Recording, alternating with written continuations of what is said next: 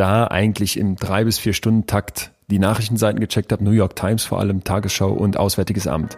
Und sich gedacht hat, fuck you, fuck die Demokratie, fuck alles. Also ich hatte den verloren, ich hatte aber seinen Koffer. Das ist mir doch näher als Atheist zu sein, weil ich weiß ja auch nicht. Um Himmels Willen. Dass da einfach was aus den Fugen geriet, das war mir sehr schnell klar.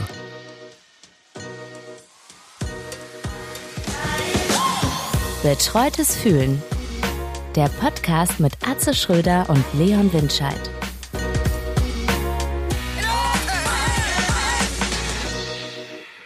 So, da sind wir wieder. Jetzt neuerdings dienstags auf vielfachen Wunsch. Äh, die genauen Gründe haben wir gar nicht rausgefunden, aber die meisten von euch wollten das so und deswegen machen wir es so, weil wir ja wollen, dass ihr gute Gefühle kriegt. Hier beim betreuten Fühlen geht's heute äh, weiterhin ums Fernweh. Wir haben beschlossen, weil es so viel dazu zu erzählen gibt und wir tatsächlich beim letzten Mal auch sehr ins Plaudern geraten sind, äh, gerade so uns, über unsere Lieblingsziele äh, wo wir schon mal waren, über die Ängste, die man auf Reisen äh, hat, wo man schon mal in brenzlige Situationen waren, amoröse Abenteuer und so weiter und so fort, von Höcksken auf Stöcksken, wie der Münsterländer sagt, von Hölzchen auf Stöckchen, wie der Wissenschaftler Dr. Leon Windscheid, der mir gegenüber sitzt, sagen würde, wenn er mal wieder bei Wer wird Millionär eine Million abräumt. Ja, Leon, das war, das war schon eine geile Sache letzte Woche. Ne? Ich, also ich war überrascht, wie sehr man so ein Gefühl auch hervorrufen kann. Weißt du, was ich meine? Also man hat, glaube ich, oft so die Vorstellung von Gefühlen, dass die so etwas sind, was so nebulös durch Umstände ausgelöst werden, auf die man vielleicht nicht wirklich Einfluss hat. Aber ich fand, als du dann anfingst zu erzählen und ich auch wirklich dieses Strahlen bei dir gesehen habe, als du dann von Seoul erzählt hast, deiner Grenzerfahrung zwischen den beiden Staaten in dieser Demarkationsarea dazwischen Nord- und Südkorea, dass bei mir ein Leuchten losging, als du von Madrid erzählt hast, als du von Sizilien erzählt hast, das und dieser, dieser, ja, diesem, diesem Römerpalast, wo da quasi im Steinmosaik sich von vor tausenden Jahren schon Bikinis und trainierende Frauen mit Hanteln fanden. Also waren einfach so Momente, wo ich direkt dachte, ich will wieder los. Und das hat einfach bei mir Fernweh ausgelöst. Man sagt ja, wenn einer eine Reise tut, dann kann er was erzählen. Und das stimmt auch wirklich. Ne? Move your ass and your mind will follow, sagt der Amerikaner. Und das stimmt ja auch. Ne? Beweg dich und es wird was passieren. Alexander von Humboldt war ja jemand, der die ganze Welt erforscht hat und sich selber, glaube ich, mutwillig mit Malaria infiziert hat, um das zu erforschen und auch andere Tropenkrankheiten. Also der hat auch wirklich jeden Stein hochgehoben, hat den äh, Amazonas als erster vermessen. Er war ja so, ein, so einer, der akribisch immer alles aufgeschrieben hat. Den Orinoco als erster Europäer entlang gereist und so weiter. Und in dem Buch Die Vermessung der Welt ist das ja beschrieben. Auf der einen Seite Alexander von Humboldt, der immer los musste, der immer sich allen Gefahren ausgesetzt hat und tat es auch noch so weh. Er wollte dann dieses Sumpffieber haben, um zu gucken, wie der Verlauf ist. Auf der anderen Seite eben dann äh, der Mathematiker Gauss, der sich gar nicht vorstellen konnte, sich aus Braunschweig wegzubewegen und einfach alle auch Studenten dumm fand, die äh, auf Reise gingen. Und so in diesem Spannungsfeld passiert das. Die einen haben eben dieses Fernweh und andere denken sich, nee, ach, äh, so wie Kurt Tucholsky, der gesagt hat, dann kacke ich nur ein anderes Land voll. ich kann beide Seiten verstehen. Ich gehöre allerdings zu denen, äh, die für eine Lebensanschauung sich die Welt anschauen möchten. Ich bin sehr äh, beruhigt, gerade weil du Alexander von Humboldt angesprochen hast, wurde ich schon hibbelig, weil ich bin auf ein Zitat von dem vor einiger Zeit schon gestoßen und das hat so meine Iran-Reise perfekt zusammengefasst und das wollte ich eigentlich dir am Ende als Fazit anbieten und deswegen gut, dass du es noch nicht äh, gesagt hast, weil das werde ich dir gleich erzählen. Aber ja, letzte Woche mussten wir aufgrund von Zeit Mangel dann irgendwann abbrechen und haben, glaube ich, beide gemerkt, dass das was mit uns gemacht hat, dieses Fernweh-Thema. Äh, so ein bisschen kam dieser Wunsch mit dem Fernweh ja von mir auch so zum neuen Jahr, glaube ich, oder zum Anfang eines Jahres und eines Jahrzehnts vor allem vielleicht ganz passend. Und ich war tatsächlich im Dezember voller Fernweh und merkte so, ich will los. Da trug auch so ein bisschen diese kalte Jahreszeit und das Dunkle und dieses Beschauliche vom Münsteraner Weihnachtsmarkt zu bei. Und dann wollte ich einfach äh, in die Ferne und äh, habe ja, mich dann so ein bisschen umgehört, was die Leute so empfehlen und war ja auch die ganze Zeit äh, an meinem Buch dran, wo es um Gefühle geht und wie Menschen und verschiedene Kulturen damit umgehen. Und dann bin ich irgendwann auf den Iran gestoßen, mehr aus so einer aus so einer, also nicht aus einer Schnapslaune heraus, aber aus so einer halben Empfehlung. äh, und war dann direkt in der Recherche und fand halt raus, dass das super spannend werden könnte. Und dann bin ich quasi aufgebrochen. Ja, und ich habe tatsächlich in meinem Umfeld auch viele Perser, sagt man ja, sagen sie selber auch immer noch. Der Sagen Perser sie, hat ja. auch eine gute Meinung von sich selbst, muss man auch schon dazu Das sagen. stimmt. Egal welchen Taxifahrer du in Berlin, Hamburg, München, Stuttgart, äh, Köln sprichst, alle sind entweder äh, Mediziner und fahren übergangsweise Taxi oder sonstige Gelehrte, äh, da ist kein normaler dabei, aber alle, die schon da waren im Iran, einer meiner besten Freunde war mal mit einer Perserin zusammen und war äh, die wiederum eine Nichte von Rouhani, dem aktuellen Staatspräsidenten ist, äh, hat den Iran bereist, natürlich unter besten Moment, Vorzeichen. echte Nichte? Also so wirklich? Ja, ja, ja, Wahnsinn. echte Nichte. Sein Pass war abgelaufen, sein Reisepass, als sie aus der Lufthansa-Maschine in Teheran gestiegen sind. Und normalerweise hätten sie ihn nicht einreisen lassen. Dann hat sie aber ihren Onkel angerufen, äh, den Staatspräsidenten des Iran. Und eine Viertelstunde später haben sich quasi da im Flughafen alle auf den Boden geworfen. Und er konnte äh, mit dem Sonderdokument einreisen, dann ins Shuttle. Und jetzt denkt man ja schon, Mensch, alles Islamisten da. Vergiss es, vergiss es. Also das ist die Story, die ich von ihm gehört habe. Er sagte, ich habe noch nie so viel gesoffen wie in Teheran und noch nie so viel Party gemacht. Er ist äh, ähnlich groß wie du, hat leuchtend blaue Augen und da bist du natürlich eine Sensation da vor Ort. Da kommen Mütter äh, und bieten ihre Töchter an, mehr oder weniger. Nein, aber ähm, äh, ein Grund war, nochmal den Iran unter die Lupe zu nehmen, dass wir gesagt haben, äh, man denkt nur an äh, Islamisten, An Mullahs, an unterdrückte äh, an Mullahs, Frauen. an unterdrückte Minderheiten, an äh, an religiöse Eiferer. Man denkt an Khomeini, äh, dass jeder äh, Khomeini Jünger ist und so weiter. Also, äh, ähnlich wie bei uns. Äh, natürlich da noch extremer ist die Gesellschaft auf der einen Seite sehr gespalten und die wollen einfach auch ein gutes Leben führen, wie jeder Mensch auf dieser Welt. Ibn Arabi hat gesagt, ich folge der Liebe, wohin auch ihre Karawane zieht. Liebe ist meine Religion, Liebe ist mein Glaube. So, das hat er im 13. Jahrhundert schon von sich gegeben und ich glaube, das, ähm, ich lege jetzt mal den Teppich. Du wirst jetzt von deinem Iran-Ausflug erzählen. Das ist auch so. Die Leute sind, glaube ich, sehr, sehr liebenswert im Iran. Also du bist die Reise angetreten, du bist Ich von, bin ja am Frank 30. losgeflogen. von Frankfurt. Von Köln direkt nach Teheran über Istanbul und äh, 30. Dezember war bei mir so der Gedanke, Mensch, super, äh, klar, die dürfen da keinen Alkohol trinken, aber ich hatte schon gehört, dass es so illegale Partys gibt und auch so viel abgeht. Dann habe ich gedacht, Wahnsinn, ähm, jetzt Silvester, ne? Und ich hatte dann mir erstmal so ein, äh, da bin ich jetzt mal ganz antistudentisch gewesen, weil ich dachte, ich hatte so eine stressige Zeit, ich gönne mir fünf Sterne Hotel. Also hatte ich für zwei Tage zum, ja, gebe ich zu. Feine. Zum Start im Iran hatte ich also ein Fünf-Sterne-Hotel gebucht, in dem Wissen, dass die Sterne da wahrscheinlich schon die eine oder andere Supernova mitgemacht haben und vielleicht abgeblättert sind. Und? Ähm, nee, da war schick. Jetzt ich, ich kenne jetzt nicht viele deutsche Fünf-Sterne-Hotels. Ich glaube, da ist es noch schicker, aber es war super. Und ich stand dann also am 31.12. im Iran. Dazu muss ich vorher noch ein paar Sachen sagen. Man muss alles Bargeld mitbringen, weil es gibt da keinen Anschluss ans internationale Kreditkartensystem. Das heißt, du hast vor Ort keine eigentlich- Geldautomaten. Nee, überhaupt nichts. Es gibt Geldautomaten, aber nur für lokale Karten. Also ich wusste, äh, ich habe hier alles bar dabei. Im, im, am Flughafen hatte ich vorher schon gefragt, sag mal, kann ich denn hier schon mal ein bisschen was vom iranischen Rial bekommen? Wir haben nämlich ausgelacht, es gibt doch noch das Embargo, also bekamst keinen Cent vorher, das dürfen die irgendwie nicht. Äh, und du reist dann mit Euro in Cash dahin. Wichtig noch, man muss sich um ein Visum kümmern. Das hatte ich natürlich äh, verpeilt, wie ich bei sowas bin, äh, überhaupt nicht in getan. der Richtung bist du noch ganz, Student ganz schlecht, ne? ganz schlecht und äh, wusste dann aber, man kann das am Flughafen bekommen. Dafür braucht man allerdings einen äh, Versicherungsnachweis. Da habe ich bei meinem Lieblingskonzern AXA angerufen und gesagt, Leute, könnt ihr mir was schicken? Es wurde mir was geschickt, ein zweieinhalbseitiges deutsches Dokument, wo äh, ich mir schon gedacht habe, das kann der Grenzbeamte da bestimmt nicht äh, lesen Deutsch. Also habe ich dann an der Stelle meine Photoshop-Skills aktiviert und dieses AXA-Dokument in Photoshop selber ins Englische übersetzt, äh, sowie auch noch eine Unfallversicherung, die man brauchte, auch schnell in Photoshop gemacht, weil ich dachte, das können die nicht da echt äh, wirklich tiefgehend vor Ort checken. So war dann die Einreise schon aufregend, denn wir haben jetzt äh, vielleicht gerade schon mal so anmerken lassen, dass wir beide eigentlich Iran-Fans sind, aber vielleicht das vorab.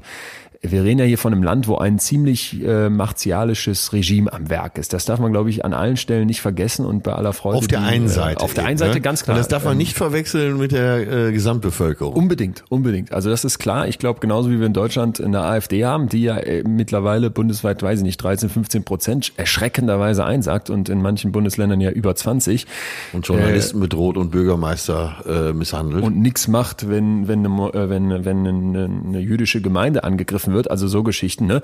Äh, da wäre jetzt ja auch leicht zu sagen von außen, ach, das sind ja schon gar nicht so wenige in Deutschland. Und ich glaube, so eine Sache, das vorweg, die ich im Iran gelernt habe, war alle Sätze, die so in die Richtung gehen. Alle Amerikaner sind so, alle Iraner sind so, alle Deutschen sind so. Das ist kompletter, immer falsch. Das ist kompletter Schwachsinn. Ja, was man, äh, glaube ich, wo der Denkfehler schon liegt, so wie wir informiert sind natürlich auch. Man kann ja nur mit dem umgehen, äh, was man an Fakten hat. Wir stellen uns alle vor, das ganze Land wollte damals, dass Ayatollah Khomeini an die Macht kommt. Und das stimmt ja nicht. Die Studenten, von denen damals die Proteste und die Revolution ausgingen, die wollten, dass der Schah sich verzieht. Weil der das Land ausgenommen hat, weil der äh, die Bevölkerung misshandelt hat. Das war das eigentliche Bestreben dieser Bewegung. Das muss man vielleicht nochmal kurz erklären. Der Schah Reza Pahlavi war da lange an der Macht und es war, war quasi so eine Monarchie. Und durch die USA gestützt, weil die nicht nur äh, die, ihre auch durch die Ölquellen- Franzosen und viele andere, Ja. ne, die da das Öl haben wollten. Und das hat natürlich zu massivem Unmut im Volk geführt. Und jetzt gab es so eine Art, glaube ich, Volksbegehren. Da bin ich nicht mehr ganz firm. Ich meine aber, dass es sowas war. Und da gab es also quasi die Option, wollt ihr, dass es so weitergeht? Anders formuliert, oder wollt ihr eine islamische Revolution? Und unter diesem Term islamische Revolution konnte sich keiner so richtig was vorstellen, aber alle wollten, dass es nicht so weitergeht. Genau, und der, äh, der oberste religiöse Führer saß im Ausland, nämlich in Paris, Ayatollah. Ayatollah Khomeini, und äh, war schlau genug zu erkennen, was die Stunde geschlagen hatte, nämlich seine Gunst und ist dann äh, unter großem Hallo in den Iran zurückgekehrt und hat dann, äh, dann haben quasi die Extremisten da die Macht übernommen. Die Mullahs, die, über die man sich früher übrigens im Iran lustig gemacht hat. Ich weiß noch, eine Iranerin, die ich kenne, die auch da aufgewachsen ist, die sagte, wenn wir früher, wenn so ein Mullah über die Straße lief, dann sind wir mit unserem VW Käfer einfach schneller gefahren, damit er so die Beine in die Hand nehmen musste, um da über die Straße zu kommen. Das muss er heute mal machen. da passen schon die revolutionären Garden auf, dass er äh, nichts anbrennt. Ja, ähm, das Land ist sehr, sehr zwiegespalten, ohne jetzt in die Politik reinzugehen. Aber das braucht man, glaube ich, als Verständnis dafür, wenn man jetzt über die normale Bevölkerung spricht. Und vor allem auch, wenn man dann wie ich jetzt in Teheran dann nachts, ich weiß nicht, ich glaube um halb fünf oder sowas an diesem Flughafen ankommt, da wusste ich ja überhaupt nicht, äh, was passieren könnte. Äh, Und das Aber lief aber erst total entspannt. Ich komme da rein und dann musste man irgendwie 75 Euro bezahlen für dieses Visum. Die waren völlig entspannt. Aber kurz danach, als das alles durch war, ich sollte dann noch eben warten, bis dieses Visum ausgedrückt wird. Das ist wie im Film, ne? Äh, Wir haben noch eine Frage. Wir haben noch eine Frage. Dann kam nämlich äh, diese Frage allerdings nicht mehr von dem bisher sehr netten Typen, der da hinter seinem Computer alles einfach abtippte, sondern von so einem Menschen, der aus so einem Zusatzkapuff kam, aus so einer ominösen Katakombe. Und der guckte mich dann schon an und der fing dann an, mich richtig heftig auszufragen. Und da war ich ein bisschen äh, schissig, weil ich jetzt wegen dieser Dokumente gar nicht so sehr, sondern weil der halt anfing zu fragen, was machen Sie hier, was haben Sie vor? Und ich wollte ja für mein Buch recherchieren. Ich hatte aber auch natürlich keine Zeit mehr, mich um Journalistenvisum zu kümmern. Und ich habe dann so rumgedruckt, nee, Urlaub hatte ich auch noch geplant, war jetzt nicht ganz gelogen, aber ich konnte ja jetzt nicht sagen, ich bin hier, um mit Leuten über Gefühle zu sprechen, um zu verstehen, wie so ein Land äh, mit Emotionen umgeht und das nachher irgendwie in ein Buch mit aufzunehmen. Das war aber tatsächlich der Grund meiner Reise. Und so war ich Hätten dann Sie da wahrscheinlich einfach nicht verstanden. Ne? hätten sie vielleicht nicht verstanden, weiß ich nicht. Auf jeden Fall hatte ich dann irgendwann Schiss, als der sagte, sie haben keinen Rückflug gebucht. Denn das stimmt, ich wollte einen Monat da bleiben, aber dass der das jetzt wusste, äh, das hat mich so ein bisschen stützig gemacht. Als er dann nach mir aber die ähm, Japaner, die da auch saßen, ähnlich streng interviewt hat, habe ich gedacht, okay, das gehört jetzt zum Prozedere und dann durfte ich in das Hotel und dann äh, begann meine Reise also in Teheran mit einem Silvesterabend, nachdem ich so den ersten Tag durchgepennt hatte, der keiner war. Nochmal eben so auf diese Flughafensituation. Du Ja. kennst doch diesen Film Argo. nee. äh, Ben Affleck, äh, da geht es darum, dass damals der Geheimdienst der USA ähm, viele Journalisten und Botschaftsmitarbeiter der amerikanischen Botschaft, die Studenten hatten zum Sturm auf die amerikanische Botschaft geblasen. Äh, Im und, Iran, ne? In Teheran. Äh, in Teheran Ja. und die waren festgesetzt, mehr oder weniger. Ich war in dieser Botschaft, kann ich Äh, dazu die waren in dieser Total Botschaft spannend. Wochen, äh, nicht, ja. Monate lang und äh, durch eine Finte des CIA, äh, speziell von einem äh, Mitarbeiter der CIA, der in dem Film von Ben Affleck gespielt wird, sind die dann noch rausgekommen. Die wurden dann alle als Journalisten deklariert und dann hat man die mit falschen Pässen und so. Und da war es ähnlich wie bei deiner Einreise. Da haben die nochmal äh, alle haben den Schweiß auf der Stirn und denken, hoffentlich geht das gut und müssen da ihre Rollen spielen. Und dann äh, ein wahrer Fall. Äh, diesen Fall hat es wirklich gegeben und dann sind die ausgeflogen worden. Ähm, und im letzten Moment haben die haben so ein paar ganz äh, subtile Iraner das gemerkt und wollten dann den Flieger noch anhalten, aber er hebt dann ab. Ich weiß jetzt nicht, wie viel Hollywood, Hollywood da drin war, aber so solche, solche Sachen kommen einem dann ja in den Sinn. Ne? Und so, du willst das Gebäude schon verlassen und einer sagt, ich habe noch eine Frage. Können Zeig wir noch mal. einmal das AXA. Ja. Ging dir der. Stift? Ja, ja. Also du hattest schon auch diesen Moment, ui, ui, ui, ui hoffentlich Also das als ich dann da raus war und losgehen durfte, da ging es mir gut und ich hatte schon, und das war vielleicht auch so ein bisschen prototypisch für die gesamte Zeit, die jetzt folgen würde, jemanden kennengelernt an, am, am Flughafen in Deutschland, eine, eine dreiköpfige, ähm, sehr alte Leute, die quasi von denen einer in den Iran zurück wollte und der hatte so eine, ja, so ein Mix aus Demenz und noch irgendwas, die konnten nicht so richtig gut Deutsch mir das erklären. Auf jeden Fall war der sehr neben der Spur und den habe ich dann quasi betreut den ganzen Flug über und der war jetzt weg. Also ich hatte den verloren, ich hatte aber seinen Koffer und äh, äh, zum Glück dann irgendwie nach Ewigkeiten und du musst dir ja vorstellen, ich habe die ganze Nacht in den Knochen, bin komplett fertig, habe ich den dann irgendwann wiedergefunden, seinen Sohn und dann haben die mich wirklich direkt eingeladen, Nummern ausgetauscht, mich quer durch die ganze Stadt gefahren. Teheran ist riesig groß. Also Du hast den am Flughafen ich wiedergefunden. habe den dann in, in Teheran am Flughafen zum Glück du ja. wiedergefunden. Der saß dann verzweifelt da irgendwo rum. Nee, der lief mit seinem Sohn, der hat, der hat, der hat, der war so, der war so, so dement, dass der das alles gar nicht auf dem Radar hatte. Der wollte in Istanbul zuerst aussteigen, dachte, er wäre da. Dann habe ich ihn zum Glück noch an der Hand gepackt und in, in die Transitzone gebracht. So und genau, dann fuhr ich also von denen gefahren, dieses schicke Hotel, kam da an, installierte mich so ein bisschen, habe den ganzen nächsten Tag eigentlich verpennt und jetzt war also der 31. Ich wusste, alle in Deutschland feiern jetzt Silvester. Ich bin ja noch, glaube ich, zwei Stunden oder sowas zeitlich vor von der Verschiebung her. Stand dann abends mit diesem tollen Blick über die gesamte Stadt und es ist ja eine 13 Millionen Leute Metropole, wusste ich gar nicht. Äh, Ich glaube inoffiziell noch mehr, Richtung 18 Millionen, also riesig groß und konnte die gesamte Skyline sehen und dachte, jetzt gleich geht das Feuerwerk los. Guckte quasi auf den Countdown und um 0 Uhr passiert gar nichts und ich denke, was ist denn jetzt los? Und dann sagen die mir einfach, äh, ja Moment mal, was für ein Feuerwerk? Hier ist doch kein Silvester. Wir sind im Jahr 1389 und Silvester ist ja am 21. März. Und da, da merkte ich schon wieder, ja, du kommst hier mit deiner blöden Vorstellung hin, ne? Mit deinen Ideen, mit deinen Überlegungen und das, dass die Welt auch ganz anders ticken kann, dass unser Kalender vielleicht gar nicht der ist, der gelten sollte oder was auch immer, ne? Das merkte ich dann schon so Plötzlich ist alles Abend. wirklich anders. wirklich anders. Du bist einfach Wirklich. nicht in Frankreich, du bist auch nicht in Griechenland. Es ist alles ganz Es ist alles anders. anders. Und äh, sprichst du denn ein bisschen Farsi oder Urdu? Kein Wort. Kein, Nein, auch jetzt Wort. noch nicht? Äh, Salam ist tatsächlich nicht mal äh, äh, Persisch, sondern das ist Arabisch und ich habe das immer gesagt und das ähm, haben die auch gesagt, aber das ist nicht mal richtig das Wort. Was heißt Danke?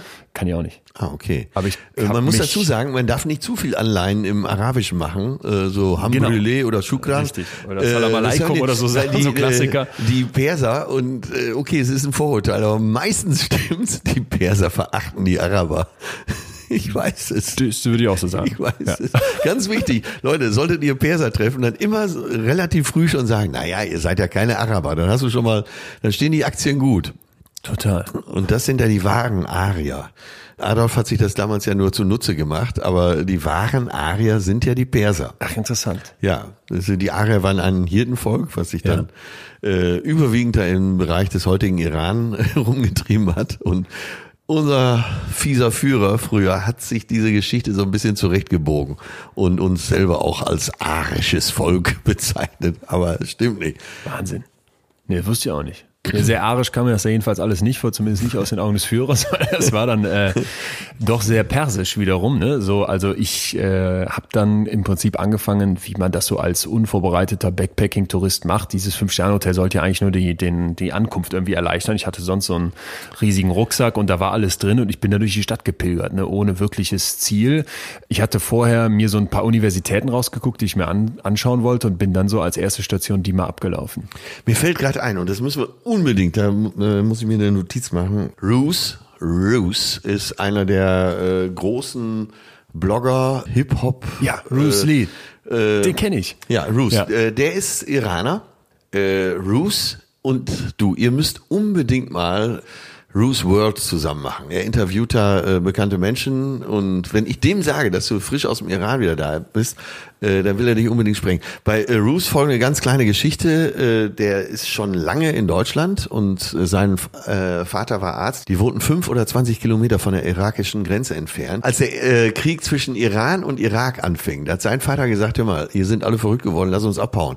Die Hälfte der Familie ist in, äh, die Hälfte der Familie ist in USA gelandet, die andere Hälfte in Deutschland. Und du musst Ruth kennenlernen. Ich kenne den. Ach, du ich kenne den von so einem Samsung-Event, wo der irgendwie moderiert hat. Äh, ja, super der, typ. Der, hat, äh, der, der hat ist total gut. Leute schon interviewt. Ja, ja. Und ich, äh, natürlich habe ich das nicht mitgekriegt. Der ist äh, Hip-Hop-Blogger, den kennt jedes Kind in dem Bereich. Ich bin mit Roos durch Berlin gegangen und habe gedacht, ich wäre der Star. Aber alle Leute, die ankamen und ein Autogramm wollten, wollten alle nur von Roos. eins. Der wohnt irgendwie in der Nähe von mir und letztens ständig an der Straße. Ich hatte den, ich glaube, in Leipzig oder sowas kennengelernt. Und dann hielt neben mir so ein ganz schäbiger Opel Corsa, drei Frauen drin und er. Und er rief dann von drin, ey Leon, wo kann man hier gut essen gehen. Da habe ich ihm so einen Falafelladen reingeschmissen und da war er ganz zufrieden. Aber und der ist echt top. Und selbst da ist es so, die Iraner, die in Deutschland sind, die Perser, die hier leben, sind ja auch alle so nett. Das ja, ist, ist, ja, ist ja Wahnsinn. Ich habe noch nie einen äh, Perser hier getroffen. Du kannst sofort weitermachen, aber solche Sachen müssen ja, glaube ich, zwischendurch auch mal mit rein. Das ist die Freundin von Mickey Beisenherz, äh, Niki. Äh, Hassania, die ist auch Iranerin, äh, auch ein sehr schlaues Mädchen sehr, sehr nett und wie alle Iranerinnen komplett verrückt. Also die äh, Iraner, die ich kenne, sind intellektuell ganz schön auf Flughöhe. Das kann ich nur unterschreiben. Ich glaube schon, ja wirklich. Und äh, wir kamen gerade drauf, dass die meisten die Araber verachten. Leute, äh, wir lassen uns da nicht mit reinziehen. Macht das unter euch aus, aber das ist mein Eindruck. Wobei, ja, das ist ja, das ist ja interessant. Also diese Revolution war, war 79, glaube ich, kann ja. sein. Und dann 81 oder 80 war dieser Iran-Irak-Krieg und das war ja im Endeffekt einer von vielen. Und ja. Ja. Und das war aber, glaube ich, wobei sie angegriffen wurden, muss man dazu sagen. Äh, aber der, das Regime schon damals hat viele junge Menschen da einfach in den Tod geschickt, weil sie gedacht haben, wir werden allein an aufgrund von Masse werden wir diesen Krieg gewinnen. Also der Irak hatte die besseren Waffen, klar, war ja quasi der Vorhof der USA in der Region. Äh, und Saddam hat sich gedacht, dann äh, machen wir das hier alles mal zum Saddam Gebiet. Ja, Iraner mussten sich verteidigen, hatten natürlich nicht die besseren Waffen, aber haben versucht, da sind ja Millionen von jungen Soldaten draufgegangen. Das muss man sich mal vorstellen. Wahnsinn. Und die Mullahs haben die wirklich da einfach verheizt. Und deswegen unglaublich viele Leute sind da gestorben. Ne? Das ja. muss man sich, glaube ich, auch mal klar machen, was das für ein Pulverfass auch ja heraufbeschwört, wenn du so ganze Generationen an, an Jugendlichen in so einem Krieg sterben lässt. Das habe ich auch nochmal gemerkt, äh, wie wichtig mir persönlich so Pazifismus ist, diese, diese Idee, äh, hey, wir brauchen wieder mehr Bundeswehrsoldaten, die sichtbar durch Deutschland mit der Bahn fahren und gerne viele Uniformen da ist bei mir immer so ein, so ein kleiner, ne, so ein kleiner, nee, will ich gar nicht haben, weil ich bin eigentlich grundsätzlich so sehr gegen Krieg, dass ich damit nichts zu tun haben will. Und ja. das habe ich da so gemerkt, dass dieser, dass dieser Konflikt, auch dieser fortlaufende Konflikt und diese unglaubliche Sprengkraft in der gesamten Region in die, in die, überall in die Gesellschaft einzieht. Also an, an diesen ja. ersten Tagen habe ich das sofort gemerkt. Wenn du da mit dem, mit dem, mit dem Taxi, es kostet überhaupt nichts im Übrigen, dann durch Teheran fährst, das waren ja so meine ersten Eindrücke dann hängen an jeder großen Straßenkreuzung so riesige Banner und äh, Fotomontagen quasi von den Märtyrern, also von all diesen jungen Männern, ja, die in diesen Kriegen dann gestorben sind und die da natürlich ähm, zu riesigen Nationalhelden hochstilisiert werden. Ne? Und da merkte ich so, ey, Krieg so im Alltag und auch so diese Betonung dessen, das ist mir so fremd, da bin ich sehr dankbar, dass das hier zum Beispiel gar nicht so ist. Ja, vor allen Dingen, äh, genau, wie du schon sagst, wenn du direkt damit konfrontiert bist, das reicht ja schon aus, wenn du irgendwo so ein Militärfahrzeug siehst, wo so Raketen dran montiert sind und so. Da denkst du, Moment, die schießen das jetzt auf irgendwelche Gebäude oder Fahrzeuge, um Himmels Willen so im Film sieht das ja alles noch ganz nett aus, aber äh, wenn du richtig mit Krieg konfrontiert bist, dann, äh, dann schlägst schon mal um. Da wird die Stimmung schon mal schlecht. Sagen wir es mal so. Um Himmels Willen. Ja, bitte, bitte erzähl doch weiter. Wie, äh, wie ging es dann weiter? Ich habe dann tatsächlich eigentlich auch von Tag eins an von dieser unglaublichen Gastfreundschaft und Offenheit profitiert. Ne? Ich wollte ja für das Buch recherchieren und habe deswegen Leute einfach angeschrieben, kontaktiert. Ein Professor hat mir sofort zurückgeschrieben und das war Dieser Kontakt oder diese Kontakte die habe ich mir aus dem Internet gesucht. statt. Nee, nee, nee, von vor Ort. Also ich habe jetzt den ersten Tag habe ich so ein bisschen. Touri-Programm gemacht, bin ich ein bisschen durch die Stadt gefahren auf so einen riesenhaftigen äh, Milat Tower nennt er sich, da kannst du ganz ähm, Teheran von oben sehen und habe dann abends aus dem Hotel ähm, die E-Mails verschickt und da hat mir auch sofort noch an demselben Abend sehr spät äh, ein Professor zurückgeschrieben, der der Leiter einer äh, psychischen Klinik dort war und das fand ich natürlich hochinteressant, weil Wie bist du an die äh, Adresse gekommen? einfach von der Webseite von der Uni. Ah, okay. So, und noch äh, einen Meter eben zurückgesprungen. Als du oben auf diesem Turm standst, ähm, wie sieht denn Teheran von oben aus? Schäbig. Ja? Ja, auch aus den Straßen. Also es So- ist schon so- eine Betonwüste, ganz viele so. Der Schah hatte wohl damals irgendwann in den 70er Jahren so diesen Wahn, er muss jetzt westlich werden, das musste auch so aussehen. Entsprechend ganz, ganz viele schäbige Gebäude. Ja. Und leider Hochhäuser auch oder Wohnblocks Hochhäuser. Wohnblocks, so wie, Ja. so wie du so einen Plattenbau vorstellst, über die ganze Stadt geschüttet. Und auch muss ich sagen, äh, so ekelhaft versmoggt, dass ich das am Anfang zwar total albern fand, weil viele Leute mit so einer Maske rumlaufen, mit so einer Atemschutzmaske, aber ich habe mir dann auch eine gekauft. Also es war echt zu ekelhaft. Und da merke ich dann, ne, an Teheran hat mir die Stadt sehr, sehr wenig gefallen. Die Leute haben alles ausgemacht. Und dieser Professor von der psychischen Klinik war einer dieser ersten Leute. Also ich kam dann bei dem an, total schwierig zu finden. Ich hatte am Anfang kein Internet auf dem Handy, bis ich irgendwann unter so einem Ladentisch eine SIM-Karte kaufen konnte, eine iranische. Wieso unterm Ladentisch? Da bräuchtest du dann deinen Pass wieder für, musst dich registrieren. Das war alles nicht so einfach. Und so illegal konnte man dann da nach einem kleinen Gespräch unter, der- unter, unter, unter Versprechung, dass ich die zerschneide, wenn ich ausreise, Ein bisschen Backschisch. Genau, äh, das klar machen, dass man die kriegt. Und ich komme also in dieser psychischen Klinik an und das war für mich deswegen ja so eine gute erste Station, weil ich doch der Meinung bin, dass äh, Psychologinnen und Psychologen ja eigentlich die ganze Zeit rumlaufen und versuchen, in die Köpfe der Leute reinzugucken oder zu verstehen, was da vor sich geht. Ne? Ja. Und deswegen glaube ich, dass solche Menschen eben auch ein, ein feinfühliges Verständnis für vielleicht auch die unterschiedlichen Facetten von so einer Gesellschaft haben. Und das war, wurde komplett bestätigt. Also ich habe direkt eine, eine leitende Psychologin aus dieser Klinik quasi dann an die Hand bekommen. Die haben auch so ein bisschen den Betrieb dann da unterbrochen, um mir alles zu zeigen. Und dann durfte ich mich an Maschinen anschließen, die über solche Sensoren am Kopf äh, ein sogenanntes Neurofeedback dich trainieren, einen Computer zu bedienen, wenn du so möchtest. Also kriegst du zwei Sensoren im Prinzip an deinem an deine Schläfen angeschlossen und dann kannst du so ein kleines Bötchen auf einem Computer fahren lassen, wenn du dich konzentrierst. Und damit sollen ADHS-Kinder also lernen, wieder diese Hirnregionen zu aktivieren, die zur Konzentration beitragen. Hochspannend. Ne? Wie sind die ausgestattet? Neuester Stand? Also inhaltlich neuester Stand, die waren echt auf Zack, die waren auch interessiert an einem wissenschaftlichen Austausch, äh, so wie diese Klinik aufgebaut war, alles sehr eng, tierisch voll, wo du auch merktest, ach interessant, ne? hier so eine psychische Klinik quält auch im Iran über, genau wie das in Deutschland eigentlich der Fall ist. Und Eben dann, auch diese alte äh, Tradition der Wissenschaft.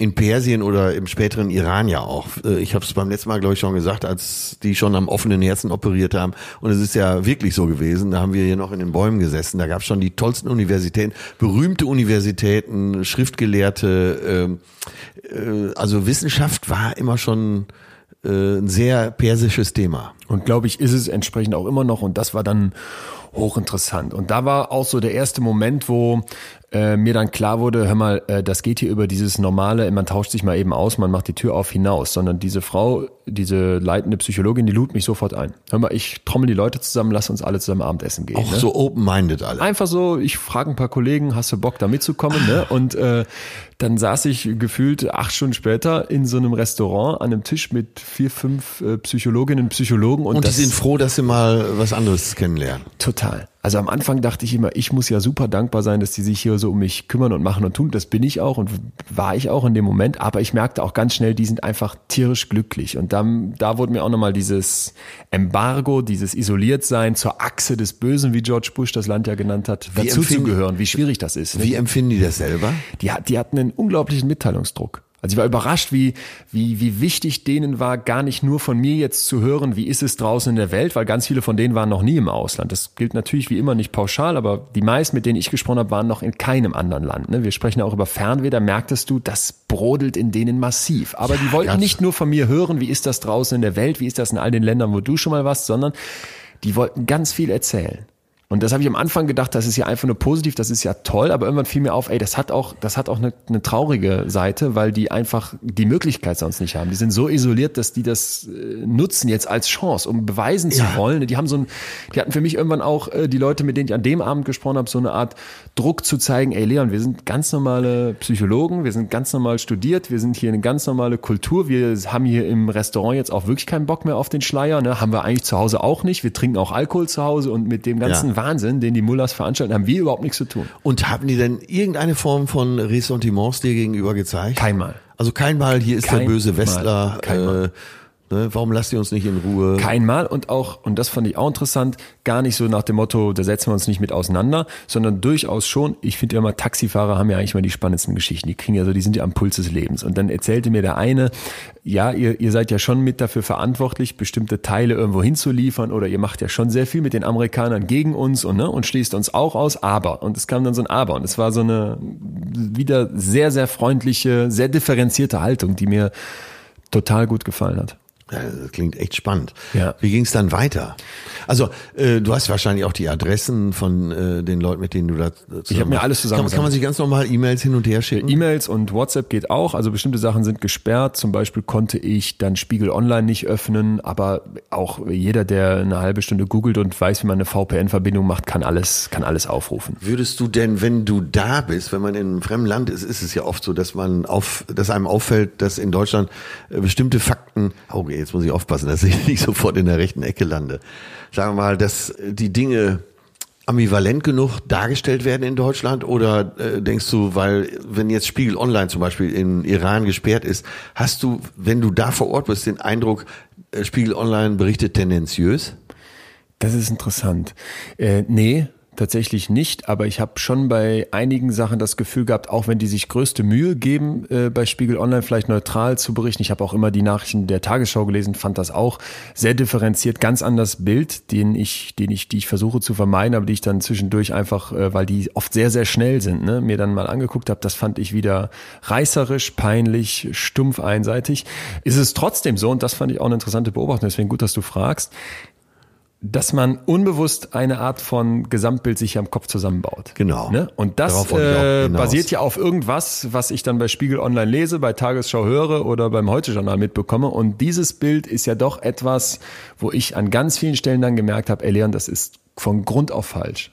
Und das musst du hinterfragen. Ey, aber ist, ich finde es Wahnsinn, weil äh, klar, öffentlich-rechtlich Tagesschau und äh, Tagesthemen, da gehst du ja davon aus, äh, da wird ja ein Obwohl gegen ein Entweder ausgetauscht im Text und so weiter, dass sie schon versuchen, sehr neutral zu berichten. Davon gehst du aus. Aber es ist wahrscheinlich allein die Auswahl der Themen. Worüber berichten wir heute? Wie, wie, ja, oder wie der Durchschnitts äh, wahrscheinlich denkt, kannst du da gar nicht hinreißen. Du, dir ist wahrscheinlich, vermute ich mal, im Vorfeld, jetzt hast du ein ganz gutes Umfeld, aber so aus dem normalen Umfeld zu Ohren gekommen, was willst du denn da? Da kannst du da nicht hin. Das ist zu extrem. Das kannst du, du kannst doch nicht so ein Land bereisen. Hast du das sowas ist mir gehört? eigentlich von einigen Leuten gekommen, ja. Ja, vor allem auch wahrscheinlich äh, noch während der Reise, weil sich der Konflikt Insbesondere danach, als ich wieder da war, hieß es von allen, ja, bist du, das war ja auch klar, weil das bist ja selber schuld. so Hört man ne? gerne. Ne? Und das ist natürlich ähm, Was war, wie hast du denn den äh, Sule, Suleiman oder wie welcher äh, Qasem Soleimani. Äh, Soleimani wurde ja, äh, getötet durch einen äh, amerikanischen Schlag auf Befehl des amerikanischen Präsidenten, durch eine Drohne. Und zwar war er gerade im Irak auf einem Militärflugplatz. So. Und wie hast du das im Iran erlebt? Also erstmal muss ich ja dazu sagen, ich äh, betone das deswegen auch nochmal, weil ich, weil ich nicht so rüberkommen möchte, als wäre ich jetzt irgendwie der Besserwisser. Ich bin ja überhaupt kein Mittlerer Osten-Experte. Das heißt, ich hatte Ja, um- diesen Namen vorher nie mal. gehört. Ne? Ja, vielleicht umso besser. Jedenfalls war es dann so, dass ich morgens wach wurde. Im, im, das war am 3.1., das war also mein ursprünglich geplant letzter Tag in diesem Hotel. Ich habe das danach noch ein bisschen verlängert, weil die Ereignisse sich also völlig überschlugen. Und ich sah dann diese Eilmeldungen schon überall, dass da was Krasses passiert sein sollte. Und ich war nachmittags verabredet mit einer Gruppe von Studenten und merkte schon, als der erste mir schrieb und als Profilbild nicht mehr sein Profilbild hatte, sondern das von diesem General. Dass das hier wohl scheinbar echt was ist. Ne? Ah, und dann okay. äh, ist Teheran aufgrund seiner Größe so, dass du eigentlich immer mindestens 20, 30 Minuten irgendwo hinfährst, um irgendwo hinzukommen. Die haben so eine äh, App wie Uber, das heißt Snap bei denen. Da kannst du dann so quasi so ein Taxi, so eine Privatperson fährt dich dann einfach. Und da merktest du schon, äh, die sind hier auf Zack, denn während dieser Fahrt schon fuhren überall die Trucks vor und änderten die Beflaggung. Also es wurden überall schwarze Flaggen aufgehangen. Es war unglaublich schnell. Ich habe mich gefragt, wie viele Drucker haben die hier, dass so riesenhafte Banner aber wirklich so drei Meter mal acht Meter mit dem Foto dieses Generals äh, gehisst wurden. Und dann auch nicht einfach nur ein Foto, sondern die hatten auch scheinbar direkt schon parat solche Photoshop-Collagen mit fliegenden äh, Friedenstauben. Er guckte dann von oben ganz also väterlich die, aus dem Himmel nach unten. Das haben die drauf. Und das war dann interessant, weil man so merkte, ich, ich habe diesen Namen noch nie gehört. Aber dass der jetzt tot ist, das löst hier gerade richtig was aus. Und vielleicht nochmal diese Gruppe von Leuten aus dieser Klinik, mit denen ich mich dann nochmal getroffen habe, die mir sofort sagten, ey Leon, wir sind eigentlich überhaupt nicht auf Seiten der Regierung, aber das ging nicht. Das war zu viel. Das ist hier eigentlich ist ein, ein Offizieller gewesen und den schießt jetzt der Westen mit einer Drohne ab das wird die Leute hier auf die Barrikaden bringen. Und das also aus deren Sicht war das ein ganz normaler General und eben Beauftragter für internationale Beziehungen, glaube ich. Wenn wir jetzt sagen, aus deren Sicht reden wir von fünf, sechs Leuten, die ich an diesem Abend getroffen habe. Ich werde dir gleich noch von jemandem erzählen, der das ganz anders sah, ein schwuler Kellner. Aber die sahen das genau so und die haben gesagt, ähm, ja, Mord und das war zu viel. Und vor allem muss man dazu sagen, dass dieser General sich aus Sicht der Iraner oder einiger Iraner dadurch ausgezeichnet hat, dass der gegen den islamischen Staat gekämpft hat, gegen IS. Ja, und, äh, äh, lange auch äh, verbündet mit den Amerikanern bis George Bush dann der zweite, George W. Bush, irgendwann von der Achse des Bösen sprach und, und dadurch eine Menge in der Region kaputt gemacht hat. Absolut. Und deswegen war es halt so, dass für die da nicht einfach jetzt erstens ein Offizieller umgebracht wurde, wenn man so möchte, sondern auch noch eine Art Held, ne? weil äh, diesem Mann quasi gelungen war, im Irak auch noch gegen den IS zu kämpfen, was die dort alle mitbekommen hatten. Und dann wurde mir auch erzählt, und das ist immer jetzt, das ist jetzt eben, hat alles eine Konnotation. Das hat alles eine einseitige Berichterstattung, was ich jetzt sage, weil es immer Einzelpersonen waren, die ihr eigene, ihre eigene Agenda verfolgten. Und die sagten mir dann zum Beispiel, ja, der Irak stand vor dem Einmarsch des IS oder vor dem Problem des IS und wir haben die Amerikaner gefragt, könnt ihr uns helfen? Und Barack Obama damals noch hat nichts gemacht. Dieser General stand 24 Stunden später mit Riesenstreitmacht und Waffen hier und hat die vertrieben. Um mal vielleicht so klar zu machen, wie die Wahrnehmung mancher Leute dieses ja, Mannes war, ja. weil dass der eine weiße Weste hat, darüber müssen wir uns nicht streiten, hatte der garantiert nicht. Nee. Aber ich finde jetzt vielleicht nochmal das Pazifistische, mit einer Drohne irgendwo hinzufliegen und jemanden abzuschießen, da da sträubt sich in mir alles, egal, nahezu egal, wer das ist. Findest du es nicht auch ein bisschen? Ja, absolut. Aber da gibt's einen, äh, einen Immobilienmogul, der über Leichen geht, der jetzt zufällig auch noch amerikanischer Präsident ist und sich gedacht hat, fuck you, fuck die Demokratie, fuck alles. Äh, da ziehen wir jetzt einfach durch. Marschbefehl, mach ihn weg. Das ist schon eine unglaubliche Geschichte. Das war heftig. Und dann merkte ich natürlich auch sofort da vor Ort, also ich bin jetzt da für meine Buchrecherche eigentlich unterwegs und plötzlich jeder in Deutschland ist up to date zum Thema Iran. Nummer eins Meldung auf allen Seiten, abends in der Tagesschau, Mutter ist aufgeregt, alle Freunde sind hibbelig, du kriegst plötzlich massenhaft Nachrichten immer, wie läuft's, wie sieht's aus? Und ich merkte so, dass der Alltag eigentlich ganz normal weiterging. Es wurde Trauer beflaggt, aber es war jetzt nicht so, dass da das Leben stillstand, ne, sondern ja. es ging normal weiter, aber ich lag dann abends, einen Abend später im Bett, die Vorhänge waren zu und plötzlich donnerte das tierisch in Teheran. Ich dachte, oh scheiße, jetzt schlagen hier die ersten Bomben ein, ne? Ruft dann versucht cool bei der Rezeption an und sage immer, was, was war das denn da gerade? War natürlich überhaupt nicht cool. Der Typ merkte schon, dass ich hier Muffensausen habe und sagt, machen Sie sich keine Sorge, das ist ein Gewitter, ein Schneesturm. Ich guckte raus, tatsächlich Schneesturm und dachte, boah, aber da habe ich gemerkt, was das in mir für einen für einen Stress hochgerufen hat. Ja, und ne? kam dann schon der erste Gedanke, ich muss jetzt wahrscheinlich raus hier. Erstmal schon. Ich habe dann Mutter aber, hat angerufen, hat gesagt, Junge, komm nach Hause. So nicht. Meine Eltern sind da sehr viel gewohnt, aber es war schon so, dass ich dann ab da eigentlich im drei bis vier Stunden Takt die Nachrichtenseiten gecheckt habe, New York Times vor allem, Tagesschau und Auswärtiges Amt. Man geht immer wieder auf die Seite vom immer Auswärtigen wieder, Amt, äh, Reisehinweise, Reisewarnungen. Und das Unschöne war, das steigerte sich natürlich aus, wurde immer mehr abgedatet, so nach dem Motto, ja, ne, äh, hm, nach einem Anschlag ist die Region sehr instabil. Ich weiß die Formulierung nicht mehr, das ist dann so Beamtendeutsch, aber du merkst halt, okay, da ist echt was am Brodeln. Und das merkte ich auch in der Bevölkerung. Also wenige Tage später war ja dann so eine Art, wie soll ich das nennen? Das wird es in Deutschland nicht geben, so eine Art Prozession durch alle größeren Städte. Die haben dann quasi diesen Leichnam, beziehungsweise ich habe gefragt, sind ja nur noch Reste davon übrig, durch die unterschiedlichen Städte gefahren und da sind die Leute dann ja regelrecht am Rad gedreht. Ne, mir hat jemand geschrieben bei Instagram, wo ich davon viel erzählt habe, dass das doch organisierte Staatspropaganda sein müsste, aber das war es wenn dann nur zu teilen. Also ich habe wirklich Leute mitbekommen, die einfach tief traurig waren. Also wirklich auch richtig traurig. Überwiegend haben sie es eben so gesehen. Da Überwiegend so, kann ist gar nicht ein, sehen. äh, Da ist ein Held gestorben. Überwiegend kann ich es gar nicht sagen, aber die Leute, mit denen ich sprach, man, und man, das waren man, man entwickelt ja so eine man entwickelt ein Gefühl und das war mein Gefühl. Gefühl äh, ja, dafür. Ja. total, total. Und deswegen war es dann auch so, dass ich merkte, ey, das können die auf keinen Fall auf sich sitzen lassen. Ne? Und äh, ich will mir jetzt gar nicht so das Urteil anmaßen, war das jetzt total dumm, was der Trump gemacht hat. Man hat ja so seine Vorstellung gegenüber dem Trump. Und war das jetzt schrecklich, wie die Iraner dann reagiert haben? War das genug? War das zu wenig? Müssen die überhaupt was tun? Aber dass da einfach was aus den Fugen geriet, das war mir sehr schnell klar. ja, und wie ging es dann weiter? Also du bist ja von Teheran dann weitergereist. Ich bin dann. Warum von, eigentlich? Naja, ich war dann fünf Tage oder sowas da, hatte ursprünglich ja nur zwei, drei Tage eingeplant und merkte dann jetzt, ich wollte ja auch noch andere Sachen sehen. Ne? Und ich bin dann nach Gom gereist. Das ist die religiöste, konservativste Stadt, die es im ganzen Iran gibt. Und deswegen schon für mich natürlich so ein Magnet. Super spannend. Ne? Auch wieder hier interessant. Der eine Mann von der, von einer dieser Psychologinnen, der hat dann seine Cousine, die zu Besuch war, sitzen lassen, hat sich einen Tag freigenommen und ist mit mir zweieinhalb Stunden im Bus nach Gom gefahren, um äh, mich da rumzuführen, weil er da irgendwie einen Verwandten hatte äh, und der kannte auch noch einen Professor, den nächsten Professor, den ich traf, bei dem sollte ich dann auch abends pennen. Da wurde schon aus dem Auto raus abgesprochen, dass die doch bitte vegetarisch kochen sollten. Ich hatte nichts gesagt. Ich wurde so gefragt, isst du Fleisch? Ich sag nee. Dann klärte der schon aus dem Auto raus, dass vegetarisch gekocht werden müsste.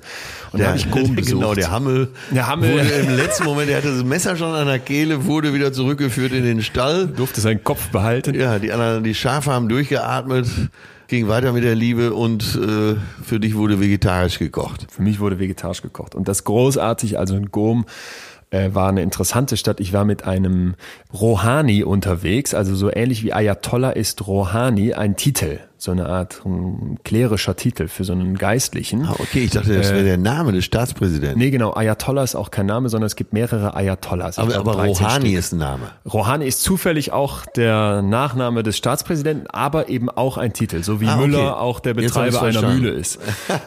Das ist ja auch interessant. Ne? Äh, Das habe ich auch gelernt. So und dieser Rouhani, dieser Geistliche mit so einem, ich nenne es jetzt mal Turban, ich hoffe, das ist richtig, mit so einem Das ist braunen natürlich Mönch. komplett falsch, aber äh, Wie heißt es denn richtig? das werde ich dir gleich sagen, Ja, weil ich muss es erst googeln. äh, mit so einem braunen Mantel umhangen und der führte mich dann durch die Stadt. Und da war es wieder so, dass ich ein sehr interessantes Erlebnis hatte, das ich so gar nicht kenne, denn wir kamen in eine Moschee, eine riesige Moschee und jetzt Gom als religiöse Stadt kannst du dir vorstellen, die hatten so verschiedene religiöse Artefakte.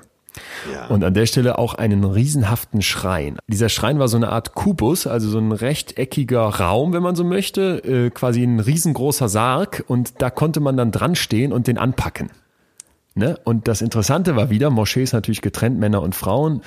In der Moschee stinkt es übrigens auch massiv, weil ja alle barfuß sind oder in Socken. Also es ist ein, ein Geruch, den ich nie Abteilung. vergessen werde, genau meine Abteilung. Äh, Und dann hingen die, und ich durfte nur auf die Männerseite, hingen die Männer wirklich also was habe ich noch nicht gesehen, äh, an diesem Schrein fest, die haben sich daran festgehalten, die haben den geküsst, ne? die haben da mit der Hand drüber gestreichelt, immer wieder. Ähm, man konnte da irgendwie noch Geld reinschmeißen, so als so eine Art komplette, komplette Ausdrückung des Respekts und wie auch immer. In dem Moment habe ich gemerkt, was Spiritualität ist, ne? Und das nicht auf eine negative Weise. Das wollte ich gerade fragen. Genau das wollte ich gerade fragen. Äh, eben auf eine positive Art. Du warst begeistert in dem Moment. Ich bin ja überhaupt nicht religiös, auch nicht spirituell, ich glaube auch an keinen Gott, aber da zu stehen und diese Männer dann zu sehen, es waren ja da nur Männer, äh, da ist ein Funke auf mich übergesprungen, wo ich gedacht habe, das, das ist doch was, das ist was Positives. Und da kann ich jetzt auch, auch wenn ich ne, ganz weltlich bin, Auch was nicht sagen, Sinnstiftendes. was Sinnstiftendes ist, was Zusammenhaltendes und Und könntest du dir vorstellen, könntest du dir vorstellen, demnächst äh, etwas gläubiger zu sein? Aufgrund dieser Erfahrung oder esoterischer? Das ist, das ist eine Frage, die mich seit einiger Zeit, nicht nur seit der Iranreise, aber seitdem besonders umtreibt und ich immer gerne sagen würde, nein, auf keinen Fall, aber ich merke doch, Kennst du den Unterschied zwischen ähm, Atheisten und Agnostikern? nein. Die Atheisten sagen, ich glaube an keinen Gott, es gibt keinen Gott. Der Agnostiker sagt, ich weiß es nicht. Vielleicht gibt es ihn, aber ich weiß es nicht. Ich glaube Äh. nicht, aber ich weiß es auch nicht. Also Das ist mir doch näher als Atheist zu sein, weil ich weiß es ja auch nicht. Um Himmels Willen. Vor allem, das gefällt mir sehr gut. Was mir vor allem daran gefällt, ist so, dass es nicht so diese Idee ist, ey, du glaubst an etwas, wovon ich sage, das gibt's nicht. Genau. Sondern dass ich akzeptieren kann, ey, du glaubst an etwas, wovon ich, genau, wie du sagst, nicht weiß. Äh, aber so, wenn jetzt Gott oder wenn jetzt irgendwie dieses spirituelle etwas Verbindendes, etwas Sinnstiftendes hat, dann habe ich das in diesem Moment zum Greifen gespürt. Und das war ganz besonders, das war ein ganz besonderer Moment. Okay, du wurdest da berührt sozusagen. Das hat mich berührt. Ist gut. Es Äh, so, so kleiner Fakt am Rand, das heißt tatsächlich Turban, Ha, was die da auf dem Kopf haben. hast du es gegoogelt? Ja, ich habe Schnell ins Handy. Ja. Ich habe äh, Ayatollah Kopfbedeckung eingegeben und da kommt sofort Turban. Dann Turban. Ja, ich hätte, ich hätte auch kein anderes Wort dafür gehört. Äh, aus Gom, da war ich nur einen Tag, denn am nächsten Tag, und da merkte ich dann auch wieder, ne, äh, was eigentlich da für, ein, für eine grundsätzliche Anspannung gerade herrscht, sollte dieser Leichnam von dem General dahin gebracht werden. Und der Professor, bei dem ich schlief, der abends für mich kochte, der war die ganze Zeit total entspannt und sagte, ja, da kannst du hier bleiben, kein Problem. Aber als ich am nächsten Morgen sagte, man kann ich denn auch mitkommen und mir das angucken? Äh, denn ich wollte ja auch für mein Buch recherchieren und verstehen, wie mit Emotionen und Gefühlen man umgeht. Und deswegen wäre für mich diese Wut, diese Trauer dort interessant gewesen. Da sagte der, nee, das machst du besser nicht. Und da habe ich so gemerkt, wenn der jetzt schon hibbelig wird, dann hau ich hier ab. Und dann habe ich Okay, meine Sachen gepackt und bin in den Bus und weiter. Und ich habe jetzt mal eine ganz, äh, ganz fundamentale Frage. Wie hast du die Situation der Frauen erlebt? Ah. Weil äh, immer wenn wir über den Islam sprechen, dann sprechen wir darüber, dass Frauen äh, eben Kopfbedeckung haben Ja. müssen, teilweise verschleiert sein müssen. Das ist, glaube ich, nicht so nicht so extrem im Iran, aber Kopfbedeckung schon.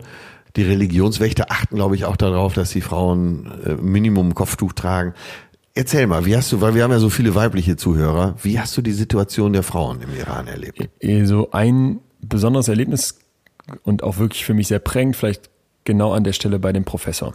Ich bin in Gom bei diesem Professor abends, ne, darf da schlafen und es gibt also dieses vegetarisch für mich gekochte Abendessen. Und du warst hochwillkommen. Hochwillkommen. Ich sitze mit denen auf den Sofas, die hatten also ein Wohnzimmer und dann hatten die, ich kann es nicht sagen, ich habe es ungezählt, wie viele Sofas es waren, aber gefühlt 25 Sofas, damit man da mit der gesamten Familie theoretisch sitzen kann. Ja, also war auch interessant, weil dieser gesamte Raum war nur darauf ausgelegt, dass man da sozial zusammenkommt. Das war jetzt nicht besonders durchgestylt, das ging nicht darum, dass das toll aussieht, sondern es waren genug Plätze für die ganze Familie da. Und die Frau, also seine Ehefrau, quasi das weibliche Oberhaupt der Familie, die fing dann an zu kochen und brödelte da in der Küche rum, während er sich mit mir unterhielt. Und dann irgendwann ging es darum, also Tischdecken. Und dann stand er ganz selbstverständlich auf, deckte mit ihr komplett den Tisch, fing an, die Küche aufzuräumen. Und dann sage ich beim Essen, das wäre interessant für mich zu sehen gewesen, denn viele Leute in Deutschland, das habe ich so stellvertretend gesagt, ich meinte mich mit, haben ja die Vorstellung, dass jetzt der iranische Mann der Frau in der Küche auf keinen Fall hilft. Und dann haben die beiden sich angeguckt, verliebt und haben sich totgelacht. Ne? Und da merkte ich so, ey, ja, das ist ja wieder genau der Punkt. Es gibt da eine U-Bahn, da gibt es eine Abteilung für die Frauen und eine Abteilung für die Männer, wo auch mal eine Frau mit rein darf, aber es gibt schon getrennte Bereiche. tatsächlich? Ja, es gibt Schilder, wo drauf steht, bitte äh, verschleiert sein. Im Hotel musst du verschleiert sein. Ich habe mir von den Leuten sagen lassen, dass wenn ein Mann umgebracht wird, ist das sogenannte Blutgeld, das bezahlt wird, doppelt so hoch, wie wenn eine Frau umgebracht wird, weil man geht ja davon aus, dass der Mann der Brotbringer der Familie ist. Also ganz vieles so, was die Frau untergräbt, angreift. Vor Gericht ist die Zeugenaussage einer Frau halb so viel wert wie die von einem Mann. Du brauchst also zwei Frauen, um einen Mann zu ersetzen. Und ne? zu Zeiten des Schahs waren die Frauen sehr gleichberechtigt übrigens. Sehr viel mehr bestimmt. Ja. Ob, wie viel, weiß ich nicht genau. Und dann sage ich halt zu denen, ja, und das ist doch jetzt für mich wirklich die, die, die wunderbare Einsicht. Und ein ganz wichtiger Satz, den eine Frau mir da sagte, war, es ist ja alles geregelt, es gibt für alles Gesetze, aber wie wir das leben, das sieht zum Teil ganz anders aus. Und das war auch so. Ja, gerade hinter der verschlossenen Tür, glaube ich, ne? Und in, nicht nur äh, drin, sondern auch äh, in den Höfen. Total. Äh, da gibt's eben Alkohol, da wird gefeiert. Teheran ist, glaube ich, so eine richtige Feierhochburg, wenn ich das richtig höre von allen Seiten. Stimmt auch. Habe ich leider nicht mitbekommen, aber auch gehört, weil ich da ja äh, dann nachfragte, was mit Partys ist. Und da sagt man mir auch, ja, natürlich gibt's und gibt auch Alkohol, aber ich habe da nicht den Fuß in die Tür gekriegt diesbezüglich. Habe ich auch nicht wirklich gewollt. So, und äh, jetzt erzähl uns nochmal, wie viel der Entschluss, äh, vorzeitig zurückzukehren und das zweite ist, äh, erzähl mal, wie du äh, vielleicht fast den falschen Flieger genommen hättest. Oh Gott. Ich bin von Gom nach Isfahan, das war die letzte Station. Der Medikus Ja. spielt da ja oder hat da gespielt, wenn man so möchte. Tolle Stadt, wieder so, dass ich dachte, ach, Also jetzt komme ich mal. Ja, jetzt komme ich mal. Das war meine letzte Wir Station. sprechen nach jetzt Gom. über Isfahan. Wir Ja. sprechen jetzt über Isfahan. So ein Das Sehnsuchtsort, würde ich Ein mal sagen. Sehnsuchtsort, nochmal 200 Kilometer weiter südlich. Da schien dann auch plötzlich strahlend die Sonne in Teheran noch die schneebedeckten Und Berge im war Hintergrund. äh, früher eben das geistige, wissenschaftliche Zentrum. Äh, eben auch die äh, medizinisch waren die Perser immer schon sehr, sehr weit. Als alle anderen noch, was weiß ich, mit irgendwelchen Aderlässen. äh, Aderlässen und Saugnöpfen hantiert haben, äh, haben die da schon komplizierteste Operationen durchgeführt. Also Isfahan ist für mich auch so ein Sehnsuchtsort. Total. Ich komme da an. Dachte jetzt, das Sehnsuchtsort, ne, genau, war so auch meine Vorstellung, kleines Dörfchen, jetzt mal hier in der Wüste, Pustekuchen, fünf Millionen Leute, also das hätte ich nicht gedacht. Riesenstadt wieder. Als die größte deutsche Stadt, ja. Ich komme da an, stelle meine Tasche in diesem kleinen Hotel ab und hab die Tasche, ich, ich, das war immer so mein Erlebnis. Ich werde einfach von allen angesprochen. Ich habe nichts gemacht. Ich bin vielleicht ein offener Typ, aber ich stelle meine Tasche einfach nur ab und in dem Moment spricht mich eine Frau an, die gerade ihren Kaffee in diesem Hotel bezahlt und sagt, hör mal, äh, soll ich dir nicht die Stadt Englisch zeigen? Ja, auf Englisch. Ja. Äh, soll ich dir nicht die Stadt zeigen? Dann sage ich ja total gerne. Dann führte die mich durch Isfahan und da gibt's äh, so tolle alte Brücken mit solchen ähm, so so Ge Rundbögen, sage ich mal, aber die oben so spitz sind, ne? wie, wie man sich das eben vorstellt, Ja, in, ja. in, in so einem, in so einem äh, arabisch-persischen Raum. Und Ja, die erklärte diese, mir alles Dieses, diese Vorstellung von äh, Märchen aus Tausend und einer Nacht. Genau so. Orientalische halt. so, wie diese Sesam öffne dich Tor, so sahen diese ganz vielen Tore Du denkst, aus. Aladdin kommt gleich aus der Wunderlampe.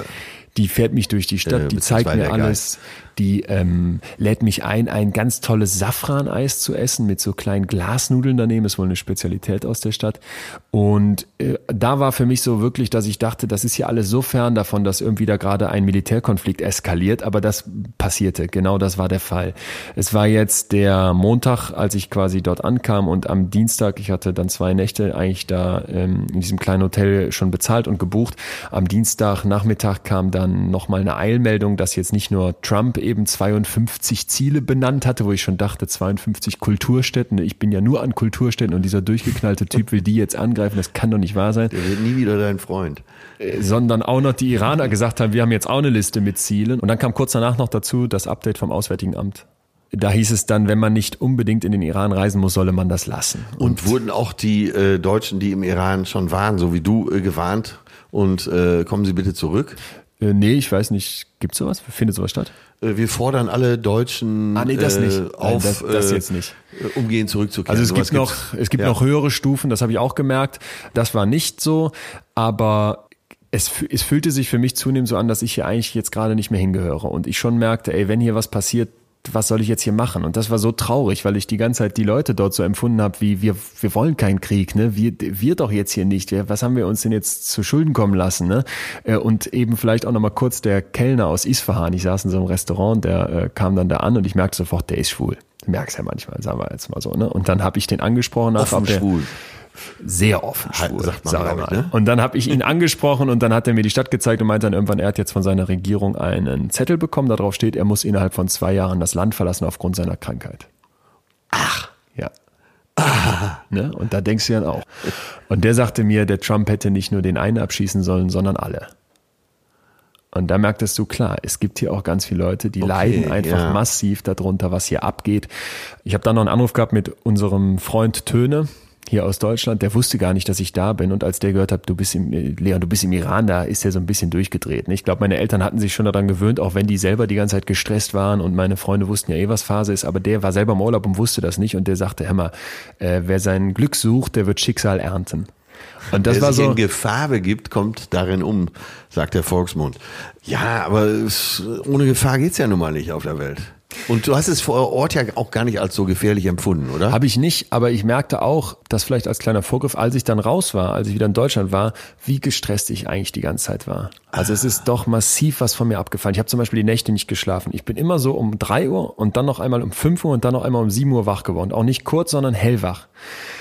Und es war schon so die ganze Zeit, dass du denkst, du, kann, du kannst ja nicht wissen, was wird der Trump machen. Und du kannst auch nicht wissen, Ja. dass die Iraner dann zum Glück so weise waren, nur einen, ich sag mal, kleinen Rückangriff zu machen, wo der Trump das Gesicht wahren kann und nicht sagen muss, wir machen jetzt irgendwas. Ne? Du Ja, denkst die ja. ganze Zeit, hier muss ja nur einer mal denken, du weißt ja nicht, wie jeder Kopf tickt. Hier muss ja nur einer durchdrehen und denken, du siehst aber sehr westlich aus. Ich war ja der einzige Tourist auf weiter Flur. Selbst an den ganz und großen gesteinigt von irgendeiner Ja. äh, religiö Es- Gruppe religiöser Fanatiker. Das ja. klingt jetzt alles so martialisch, weil es war überhaupt nicht so im Alltag und mir sind nie Ressentiments begegnet. Aber ich habe oft gedacht, äh, hoppla, äh, das ist jetzt hier alles grenzwertig. Und als dann eben Töne mir sagte, dass diesen Satz mit dem Schicksal, da hat es in meinem Kopf so einen Schalter umgelegt. Ich bin äh, in mein Zimmer gegangen, habe die Sachen gepackt und bin zum Flughafen und musste einen Inlandsflug machen. So, und du bist zum Flughafen und hast aber äh, kein Ticket gehabt, sondern hast gedacht, äh, was ich hatte geht noch jetzt hier? dieses, dieses, dieses Restgeld. So, ein Inlandsflug, keine Kreditkarte, ne? kannst dir alles vorstellen. Ich habe dann diesen Inlandsflug bekommen nach Teheran. Das sind, äh, hätte man auch mit dem Auto fahren können, aber für mich war an der Stelle einfach nur noch, ich will jetzt raus, ne? ich will Ja, nach Hause. Und ja. dieser Inlandsflug war deswegen schon äh, so, dass ich dachte, hm, das gefällt mir alles nicht so gut, weil ich diese ganze Geschichte da damals über der Krim im Kopf hatte, ne? als da dieses Ja, Flugzeug abgeschossen wurde, wo nachher keiner genau wusste und keiner genau wollte. Ich aber dachte, ja, ist ja klar, wenn du mit so Flugzeugen über, über, über sag ich Kriegsgebiet. mal, Kriegsgebiete fliegst, da passiert mal was. Das fühlte sich schon sehr blöd an. Und dann an dem Teheraner Flughafen, die WhatsApp habe ich noch, äh, habe ich gespeichert, weil das so was Schicksalhaftes hat und auch so ein blödes, schreckliches Ende irgendwie war, habe ich dann im Büro hier in Deutschland mir die letzten Flüge schicken lassen, die jetzt aus Teheran diese Nacht noch rausgingen. Ne? Und dann war halt eben so, weiß ich nicht, das waren vielleicht zehn Stück. Der Großteil nach China, da kannst du nicht hin ohne Visum. So, ich war ja äh, viel flach. viel flach. Dann- dann Istanbul wollte ich jetzt auch nicht weiterhin. Dann noch Baku, äh, wo ich so dachte, ach, das könnte interessant sein. Aserbaidschan. Aserbaidschan, Wien äh, war, ich schon, war ich schon mehrmals, wollte ich nicht hin. Und dann noch Kiew, Ukraine. Ja. Und dann zum Glück noch Frankfurt, Lufthansa. Und keine Ahnung was, aber irgendwas in mir drin hat gesagt, nach Hause. Und der Flug nach Kiew, den du nicht genommen hast, Das war dieser Flug LS 752 oder so ähnlich. Ja, Die Leute wurde. saßen mit mir am Flughafen. Als wir in Frankfurt landen und ich mein Handy wieder anmache, steht da Passagierflugzeug über Teheran abgestürzt. Und mir war sofort klar, Und du hast Glück gehabt, bist nach Frankfurt geflogen. Äh, Gott sei Dank sitzen wir uns hier gegenüber. Du bist wohl auf, siehst besser aus denn je. Äh, Resümee deiner äh, Iran-Reise. sobald es irgendwie geht, ähm, wieder hin. Und das fand ich einfach, habe ich so noch eigentlich bei keinem Land gehabt, dass ich dachte, naja, landschaftlich ist das alles nett und die Gebäude sind auch interessant und so eine Moschee ist spannend zu sehen, aber die Leute machen hier alles aus. Ne? Und das war für mich einfach das Allerschönste. Und da kam mir dann dieses Humboldt-Zitat in den Kopf, ich hoffe, ich kriege das noch ungefähr hin.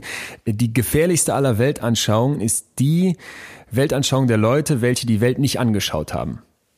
Ja, Ja, genau. Und das, das haben hab wir beim da- letzten Mal schon betont. Ne? Um Ja. eine Weltanschauung zu entwickeln, eine gute, Musst du musst du dir die Welt ansehen. musst du los. Und die ich habe Welt noch anschauen. nie so viel in so kurzer Zeit. Es waren sieben Tage. Ich habe hier so ein ganzes Büchlein mir mit Notizen vollgepackt. Ich habe in meinen Kopf aufgesogen wie ein großartig. Schwamm. Ja. Äh, selten so viel in so kurzer Zeit gelernt wieder. Das sind doch schöne Worte. Das waren jetzt zwei Podcasts äh, zum Thema Fernweh. Jetzt diesmal natürlich mit dem Schwerpunkt deine Reise in den Iran. Nächstes Mal geht's ganz normal weiter. Äh, Welches Gefühl haben wir? Ich würde Wut gerne machen. Ja, Ich auch. Ich Ja? Auch. ja? Du hattest mich ja schon angetackert, als du noch im Iran warst. Ähm, Wut. Ich glaube. Bist du dabei? Ja, ja. Äh. Wohin mit meiner Wut war eins der Psychologiebücher, die ich mal gelesen habe. Ah. Ist aber schon lange her. Und das wird unser Thema sein. Wut. Wohin mit meiner Wut? Äh, welche positiven Seiten und Aspekte gibt es bei dem Gefühl? Äh, eins der extremsten Gefühle. Aus Wut äh, sind schon ganze Kriege entstanden, sind Familien ausgelöscht worden. Äh, ich bin sehr gespannt. Ich freue mich auch. Worum geht's da genau? Na, bei Wut machen viele Leute den Fehler, dass die die unterdrücken. Und dann wird Wut, was ja eine negative Emotion ist, wenn man so möchte, ganz schnell in andere negative Emotionen übertragen. Sowas wie Hass, sowas wie Angst, sowas wie Okay, Traurigkeit. es geht eben auch schwerpunktmäßig um Wut zulassen. Ja, auch, aber nicht mit der Keule oder Gießkanne. Also das muss man echt differenzieren. Aber Wut ist unglaublich äh, wertvoll, wenn man das verstanden hat. Ja, okay, dann machen wir vielleicht demnächst auch nochmal Traurigkeit, aber erstmal Wut äh, und mal gucken, was das miteinander zu tun hat. Das war übrigens auch, darf ich hier an die werte Hörerschaft nochmal sagen, ein Wunsch. Äh, ihr könnt uns weiterhin gerne Gefühle schicken. Wir freuen uns übrigens auch immer, wenn ihr uns hier bei Spotify, iTunes und so weiter abonniert und bewertet. Insofern schickt uns Sachen bei Instagram äh, oder wo auch immer man uns irgendwie erreichen kann. Wir freuen uns über Zusendungen und Bewertungen und Feedback. Ja, und ich muss jetzt schnell ins Schreibwarengeschäft mir ein bisschen Pappe kaufen und Edding, weil äh, nachher auf der Bühne, ich muss etwas strukturierter werden. Was erwartet dich da auf der Bühne heute? Ja, ich habe einen ganz schönen bunten Strauß gebunden, aber gestern Abend habe ich gemerkt, äh, so ein bisschen mehr Struktur wäre gar nicht schlecht. Die Leute lieben das ja zum Teil sogar, gerade im zweiten Set, wenn ich frage, so, äh, was ist Deutsch, was interessiert euch, was macht man als Pärchen? Unter anderem geht's äh, jetzt in der neuen Nummer darum, dass man, äh, wenn man als Pärchen lange zusammen ist, die Zeit äh, zwischen äh, glücklicher Ehe und Swingerclub wird meistens durch äh, Musical gefüllt. Also wenn alle glücklich verheiratet wären, gäbe es keine Musicals. Ich selber war jetzt bei König der Löwen und ich kann nur sagen, überhaupt keine lebenden Tiere. Nicht mal der Affe war echt. Und überhaupt ein Musical, wo der Affe Rafiki heißt. Ich meine, da sitzen auch Kinder im Publikum. Aber egal. Nächste Woche geht's um Wut und ich freue mich drauf. Musical ist ein super Einstieg. Ich auch. Bis dahin. Das war Betreutes Fühlen. Der Podcast mit Atze Schröder und Leon Winscheid. Jetzt abonnieren auf Spotify, Deezer, iTunes und überall, wo es Podcasts gibt.